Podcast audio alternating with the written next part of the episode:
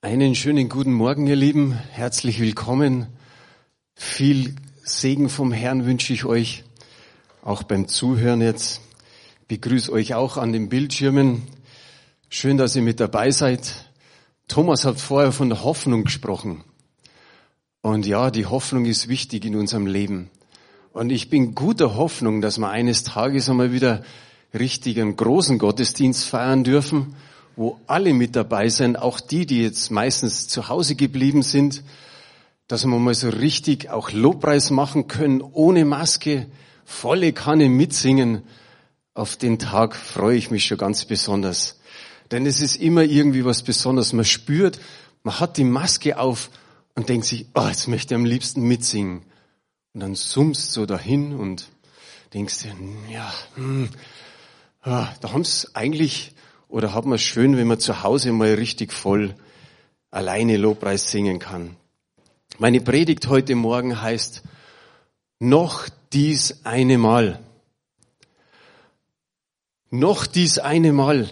Ich weiß nicht, ob du so eine Aussage kennst von dir selbst, dass du sagst, noch dieses eine Mal in meinem Leben, das wünsche ich mir ganz besonders noch von Gott. Da ist vielleicht ein besonderer Moment in deinem Leben gewesen und du sagst dir, noch das eine Mal. Einmal möchte das nochmal erleben, erfahren, dabei sein. Und du kriegst jetzt einfach ein paar Sekunden, um nachzudenken. Was könnte das sein? Was wünschst du dir ganz besonders, das noch einmal passieren könnte?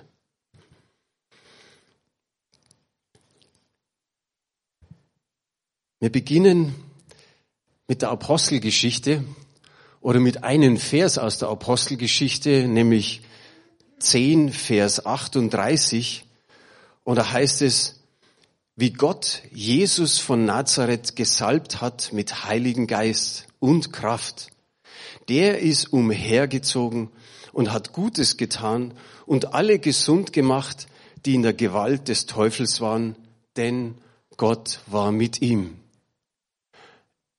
Ich finde den einfach den Hammer. Der, das ist ein ganz besonderer Vers, wo die Dreieinigkeit eigentlich so da oder dargestellt wird, wie Gott der Vater Jesus, den Sohn, mit Heiligen Geist salbt und ihm Kraft gibt. Da ist jeder, sage ich mal, involviert der, der Dreieinigkeit. Und ich habe da hingeschrieben oder es dick gemacht, umhergezogen. Jesus ist ständig umhergezogen. Das ist das Gute an, an Jesus. Er ist nicht einfach irgendwie daheim geblieben, hat sich hingesetzt und hat gewartet, bis die Leute kommen, sondern nein, er ist ständig unterwegs gewesen.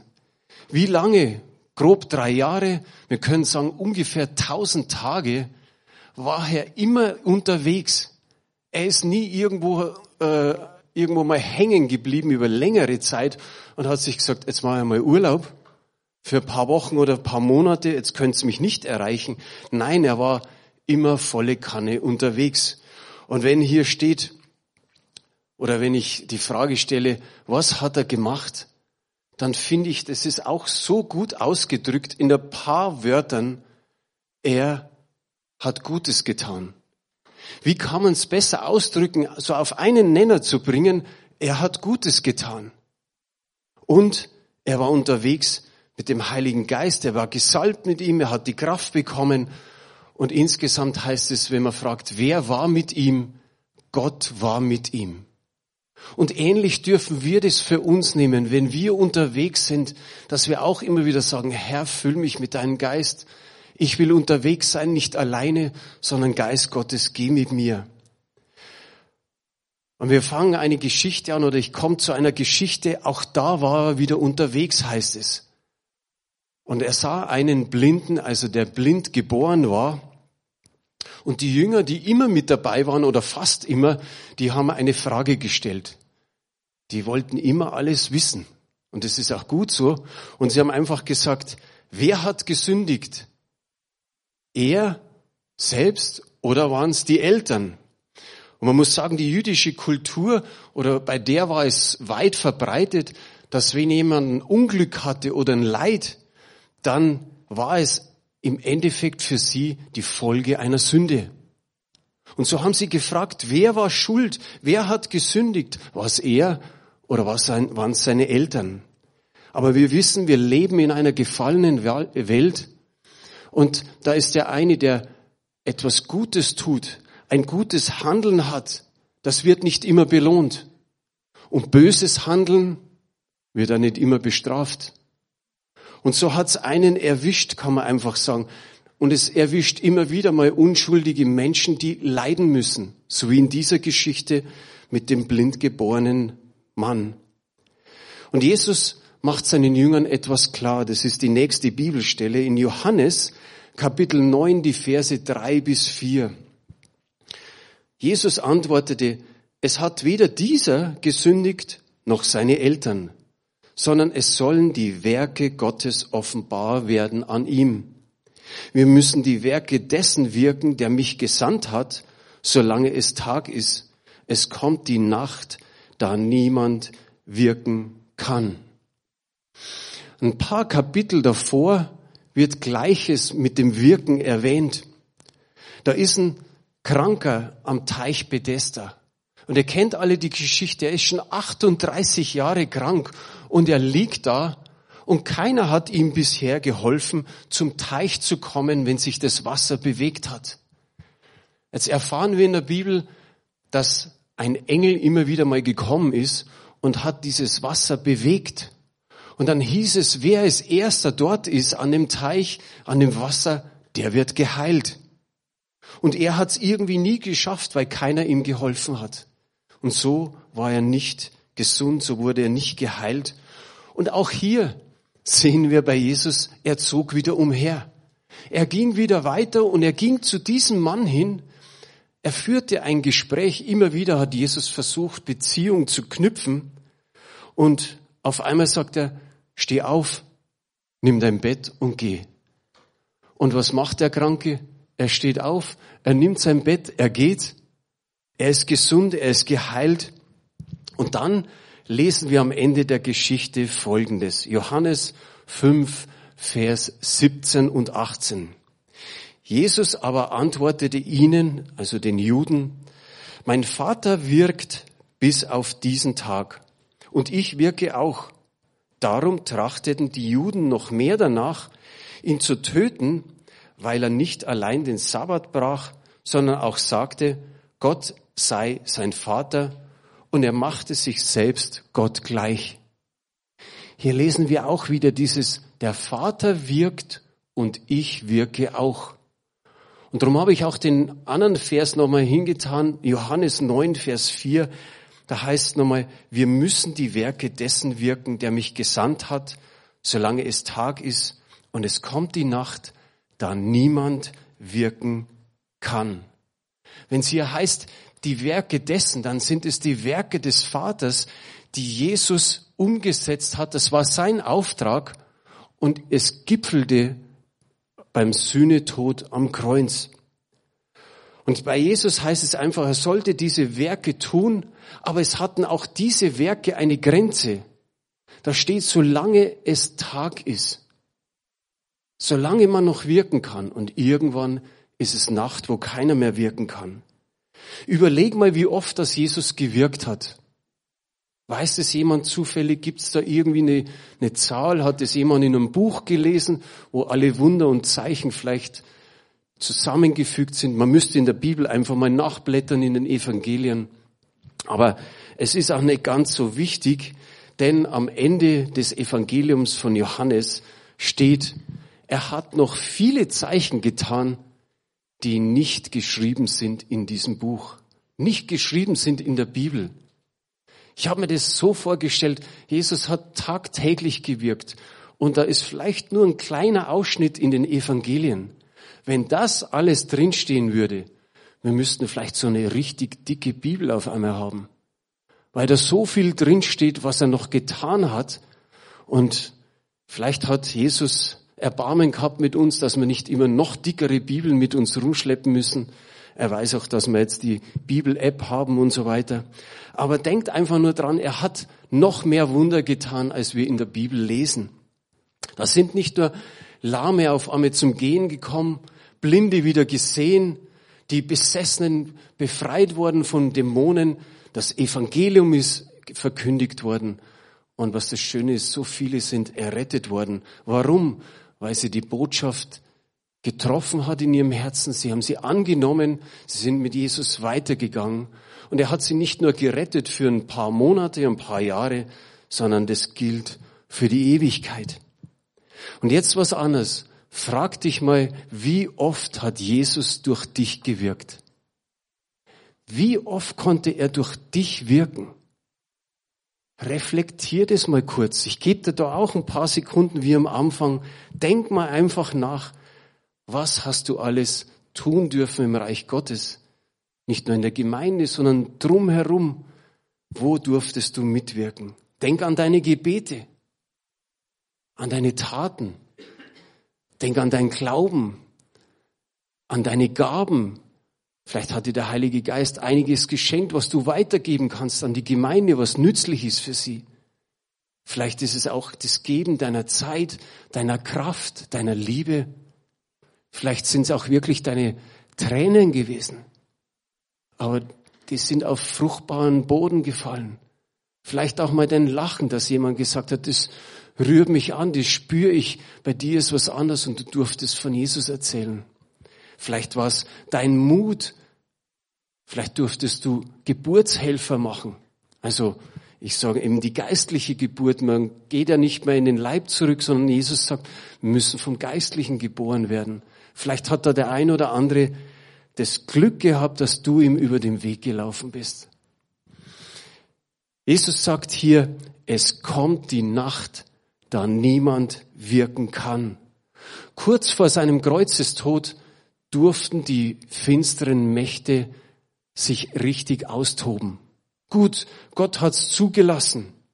Aber die Bibel drückt es richtig gut aus in Lukas 22, Vers 53. Jesus sagt zu den Leuten, ich bin täglich bei euch im Tempel gewesen und ihr habt nicht Hand an mich gelegt. Aber dies ist eure Stunde und die Macht der Finsternis.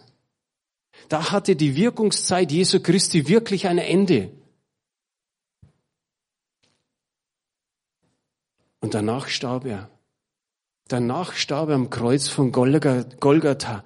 Aber er musste nicht, wie ich es an der Überschrift erwähnt habe, Herr noch dieses eine Mal ausrufen, sondern er konnte ausrufen, es ist vollbracht. Wie wunderbar ist es, dass wir wissen, es ist vollbracht. Er ist ein für alle Mal gestorben, für die ganze Schuld der Welt. Wir können es uns kaum vorstellen. Aber jeder Mensch, der gelebt hat, der, der noch lebt und die, die noch leben werden. Für alle Schuld ist er ans Kreuz gegangen. Aber das Schöne ist für uns, er ist nicht einfach am Kreuz noch, er ist nicht am Grab, äh, im Grab, er ist auferstanden, er ist zum Vater gefahren, er sitzt zur Rechten und er wird eines Tages wiederkommen. Ist es so? Und jetzt kommen wir zu uns. Auch unsere Wirkungszeit wird irgendwann zu Ende sein. Alles hat mal ein Ende. Und so manche wird jetzt denken, aber die Wurst hat zwei. Das, das stimmt auch. Die Bibel spricht etwas von unserer Zeit. Sie sagt in den Psalmen, der Mensch wird 70 Jahre alt und wenn es hochkommt, wird er 80. Preis den Herrn für die, die jetzt gerade frisch 80 geworden sind oder demnächst werden. Wie viele das schon drüber sind, über 80, manche, die schon 90 sind. Wie schön und ich wünsche mir immer wieder, dass sie noch lange leben und dass wir sie noch viele Jahre unter uns haben. Wie schön ist es einfach zu wissen. Und dann schauen wir aber auf die andere Seite und sagen, ja, mit 80, vielleicht auch mit 90 lebt man noch, aber Heribert ist mit 57 gestorben. Leider ist er von uns gegangen. Er hat es richtig schön. Keine Schmerzen mehr, kein Leid mehr, kein Geschrei. Und auf den werde ich später noch kommen, auf den Simson. Simson ist bloß 40 geworden. Und manche schaffen nicht mal die 40. Nur ein, einer hat unser Leben in der Hand. Das ist Gott, der himmlische Vater. Und es ist gut, dass er unser Leben in der Hand hat, dass wir wissen, eigentlich ist das, was wir hier auf Erden erleben, nur eine gewisse Durchreise. Das sind ein paar Jahrzehnte, wo wir leben, Die Bibel drückt aus und sagt, wie Gras, das verwelkt. Wie ein Hauch sind wir, wie ein Rauch, der irgendwo verblasst und weg ist. Und wir wünschten uns, wir möchten noch ewig lange hier auf Erden wohnen, aber eigentlich ist es viel schöner, wenn wir irgendwann zum Herrn gehen dürfen. Aber wir wissen nicht, wann. Kein Mensch bleibt ewig auf Erden. Also wir haben keinen gesehen, der jetzt schon vielleicht um die tausend rum wäre oder noch länger lebt. Nein, das ist nicht der Fall. Und auch die Helden aus dem Alten Testament leben nicht mehr. In Hebräer können wir davon lesen, in Kapitel 11, was die alles vollbracht haben. Und das bringt mich zur letzten Geschichte, zu Simson.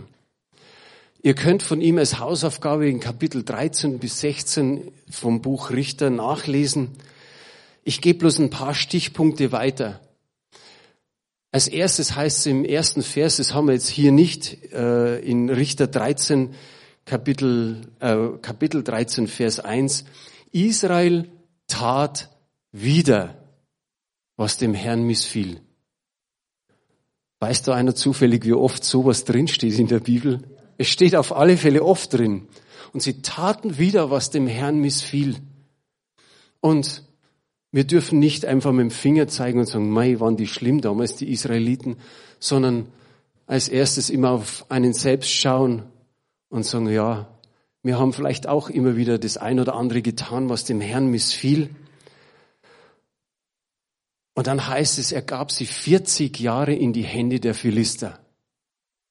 Und dann wird eine Frau erwähnt, nicht mehr namentlich, das war dann die Mutter von Simson. Und da kommt der Engel und sagt zu ihr, du, die du unfruchtbar bist, du wirst schwanger werden. Und wie oft haben wir das in der Bibel, dass es immer wieder unfruchtbare Frauen gab und der Engel verkündet, du wirst schwanger werden.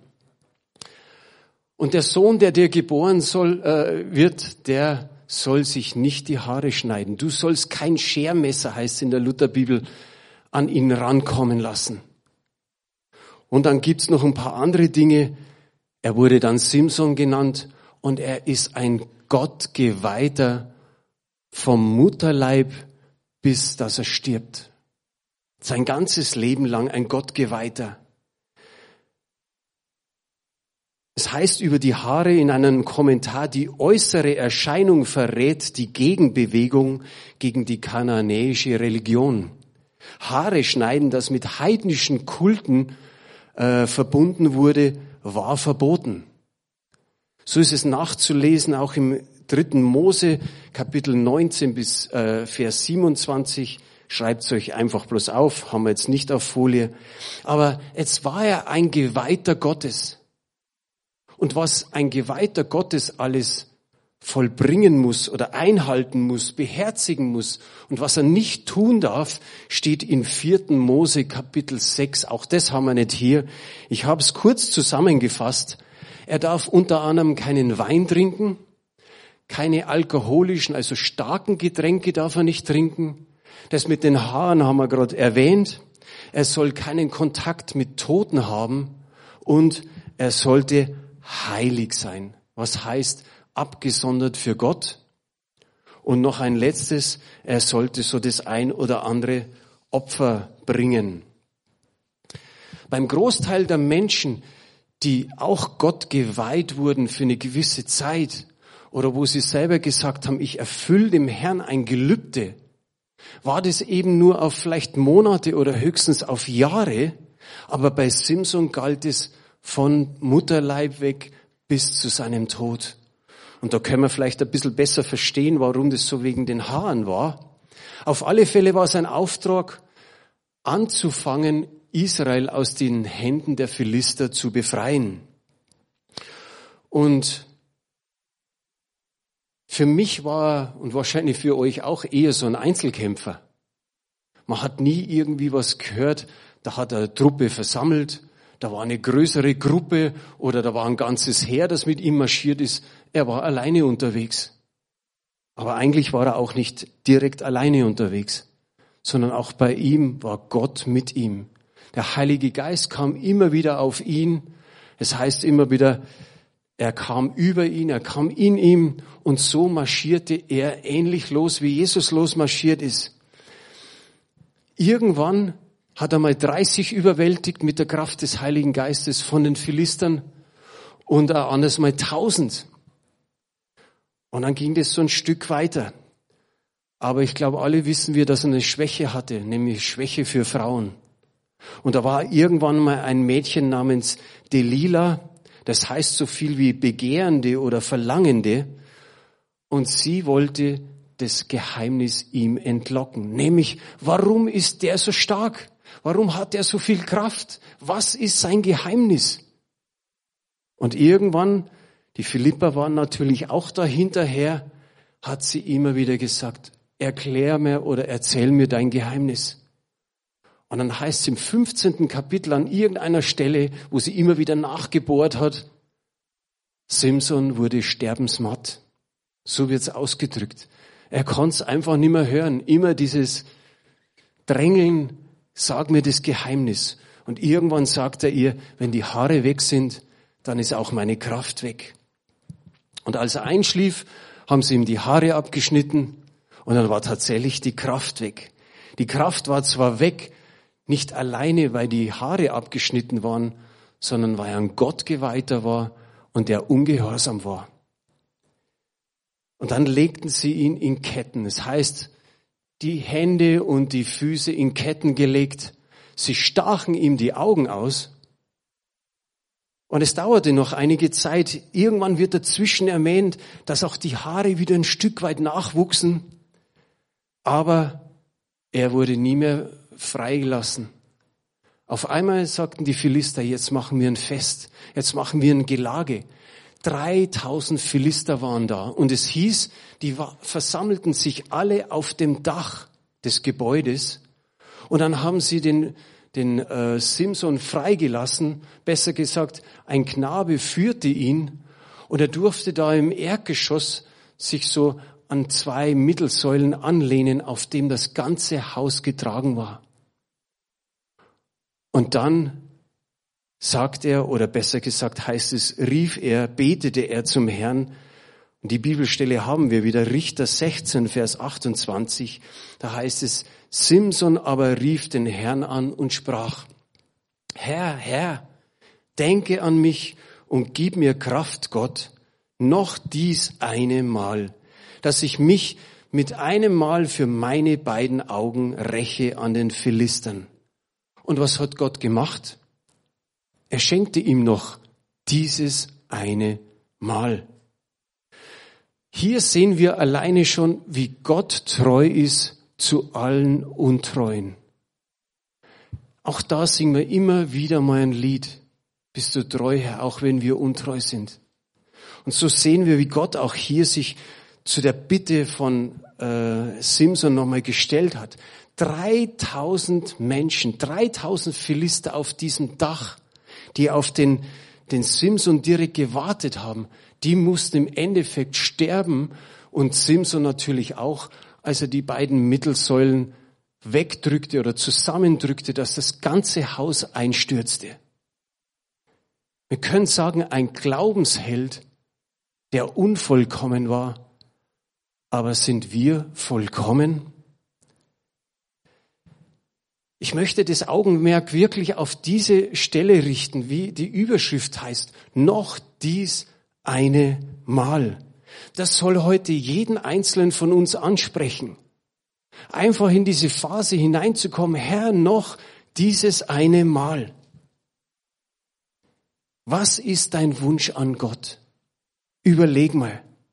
Und ich meine wirklich ein guter Wunsch, ein geistlicher Wunsch, nicht irgendwie ein weltlicher Wunsch, wo man sagt, ah, nur einmal in Urlaub fahren, nur einmal im Biergarten oder ins Theater oder ins Kino oder in Tierpark. Nein, ein geistlicher Wunsch, Herr, noch dieses eine Mal. Ganz ehrlich, keiner von uns weiß, wann der letzte Tag ist. Keiner weiß, wann die letzten Tage sind. Aber es hat an dieser einen Stelle geheißen, solange noch Tag ist, sollen wir wirken. Im Himmel ist unsere Wirkungszeit zu Ende. Da dürfen wir nur noch Lobpreis und Anbetung machen. Aber hier können wir noch wirken auf Erden. Vielleicht ist es für den einen oder anderen Menschen ganz, ganz wichtig. Von Simson lesen wir nur zwei Gebete. Eins ist so im 15. Kapitel, da heißt es einfach, bitte um Kraft im Leben. Und dann kommt dieses Gebet. Und wenn hier steht, Herr, denke an mich, dann ist mir sofort das eingefallen, wie die Schächer am Kreuz mit Jesus. Wie der eine gesagt hat, Herr, gedenke meiner, wenn du im Paradies bist. Und der Herr hat gesagt, du wirst heute mit mir noch da sein. Und so betet auch hier der, der Simson, Herr, gedenke an mich. Simson starb, damit die Feinde, um die Feinde zu töten. Jesus starb, um seine Feinde zu retten. Simson starb und sein Motiv war Rache. Jesus starb und sein Motiv war Liebe. Also du musst keine Philippa erledigen, keine 3000, keine 1000, auch nicht einen. Keiner muss sterben. Aber schrei wie Simson. Schrei einfach zu Gott und sag, Herr, noch dies eine Mal. Noch dieses eine Mal richtig wirken, etwas bewirken im Reich Gottes. Und denk nochmal das, was ich vorher aufgeführt habe, ganz kurz. Vielleicht hattest du eine Berufung als Fürbitter. Und irgendwie ist, ist es so eingeschlummert. Und du rufst nochmal und sagst, Herr, nochmal, lass mich nochmal so in diese Fürbitte gehen. Das hat so viel gebracht. Dieses eine Mal, vielleicht deine ganzen Taten, die voll, du vollbracht hast früher. Und es ist auch schon eine Zeit vergangen. Und du kannst nochmal rufen und sagen, Herr, noch dieses eine Mal, ich möchte nochmal so eine Taten machen, wie ich früher schon getan habe. Deine Gaben, die Gaben des Geistes. Da hast du die Gemeinde beschenkt. Es war nützlich der Gemeinde. Vielleicht ruft du auch da nochmal aus, Herr, nochmal. Es ist schon so lange her, dass ich der Gemeinde in dieser Art und Weise gedient habe. Vielleicht ist es einfach dein Geben von Zeit und Liebe und Kraft. Oder sagst, Herr, schick mir nochmal so einen Schub, so für die nächste Zeit, für die kommende Zeit, dass ich mich nochmal so investieren kann. Vielleicht einfach dein Glaube, Du sagst, ja, der hat wirklich abgenommen, der hat geschwächelt in den letzten Jahren.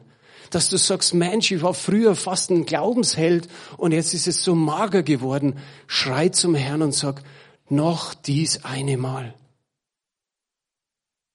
Sag zu Gott, ich hatte Mut früher, ich bin immer einen Schritt voraus gewesen vor den anderen. Die anderen sind sitzen geblieben, du hast mir den Mut gegeben, vorwärts zu gehen. Sag, Herr, gib mir das noch dieses eine Mal. Vielleicht ist es einfach so, wie der Steve letzte Woche gepredigt hat, die Erfüllung im Heiligen Geist. Die Taufe im Heiligen Geist und dann die Erfüllung im Heiligen Geist. Und du sagst, Herr, ich denke so an die Jahre zurück, wie du gewirkt hast durch deinen Geist. Aber Herr, ich möchte dieses eine Mal nochmal so richtig erleben. Gib mir die Kraft des Heiligen Geistes, die Erfüllung, die Salbung. Und damit komme ich zum Ende zum Ende der Predigt, nicht zum Ende mit deinem Leben, aber es soll dich einfach bewegen, noch dies eine Mal, egal wie lange du tatsächlich lebst, egal wie lange wir tatsächlich noch hier sind, aber nochmal einmal so richtige Schubkraft für den Rest des Lebens. Und Vater, ich danke dir. Ich danke dir, dass wir wirklich immer wieder ja, dich loben und preisen dürfen. Herr, dass alle Ehre dir gehört, dir gebührt, niemanden anders, Herr. Du hast so viel in unserem Leben getan und wir preisen dich dafür, alles, was geschehen ist. Aber Herr, da ist noch was. Da ist noch einiges, Herr. Und Herr, wir haben uns hier versammelt, Herr, und viele hören auch zu. Und Vater, ich bete, dass es, dass jeder so zu Hause einfach nochmal sagen kann, Herr, schenk mir dieses, dieses und jenes, was ich in meinem Herzen schon einfach immer wieder habe und jetzt ist es noch hochgekommen, emporgekommen. Herr, noch dieses eine Mal. Herr, vielleicht sind es Menschen, die dich nicht kennen und wir dürfen noch einmal Menschen zu dir führen, Herr. Dass sie auch die Ewigkeit bei dir erleben dürfen. Danke, Vater, für alles, was du schon getan hast und noch tun wirst. Herr, wir bringen keine Menschen um, sondern wir wollen sie in der Liebe Jesu zu ihm führen, der unser Ein und alles ist. Danke, Herr, für all das, was, was wir auch noch erleben dürfen in der Zukunft. Ob es wenige Zeit ist oder viel Zeit ist. Herr, dass wir da noch wirken dürfen. Wirken dürfen, solange es echt noch Tag ist. Danke, Vater, dass du uns liebst, Herr, dass du nicht an uns vorbeigehst, dass du uns vergibst, wo wir untreu waren, dass du uns beschenkst, Herr, mit deiner Vergebung. Danke, Herr, einfach für das Wirken deines Geistes. Herr, wir auch da können sagen, noch einmal, Herr, viel mehr. Wir wollen noch mehr erleben durch das Wirken deines Geistes. Den Mut, den Glauben, die Taten, die Gaben, das Geben, Herr. Danke, Vater, dass du dich so in uns investierst, dass wir selbst wie Jesus sagen können, du warst mit uns, du bist mit uns, du bist für uns. Und so wie wir es vorher in Römer 8 schon von Thomas vorgelesen bekommen haben. Du bist immer bei uns. Danke, Vater, dass das gilt für heute und für alle Tage bis an das Ende der Welt. Amen.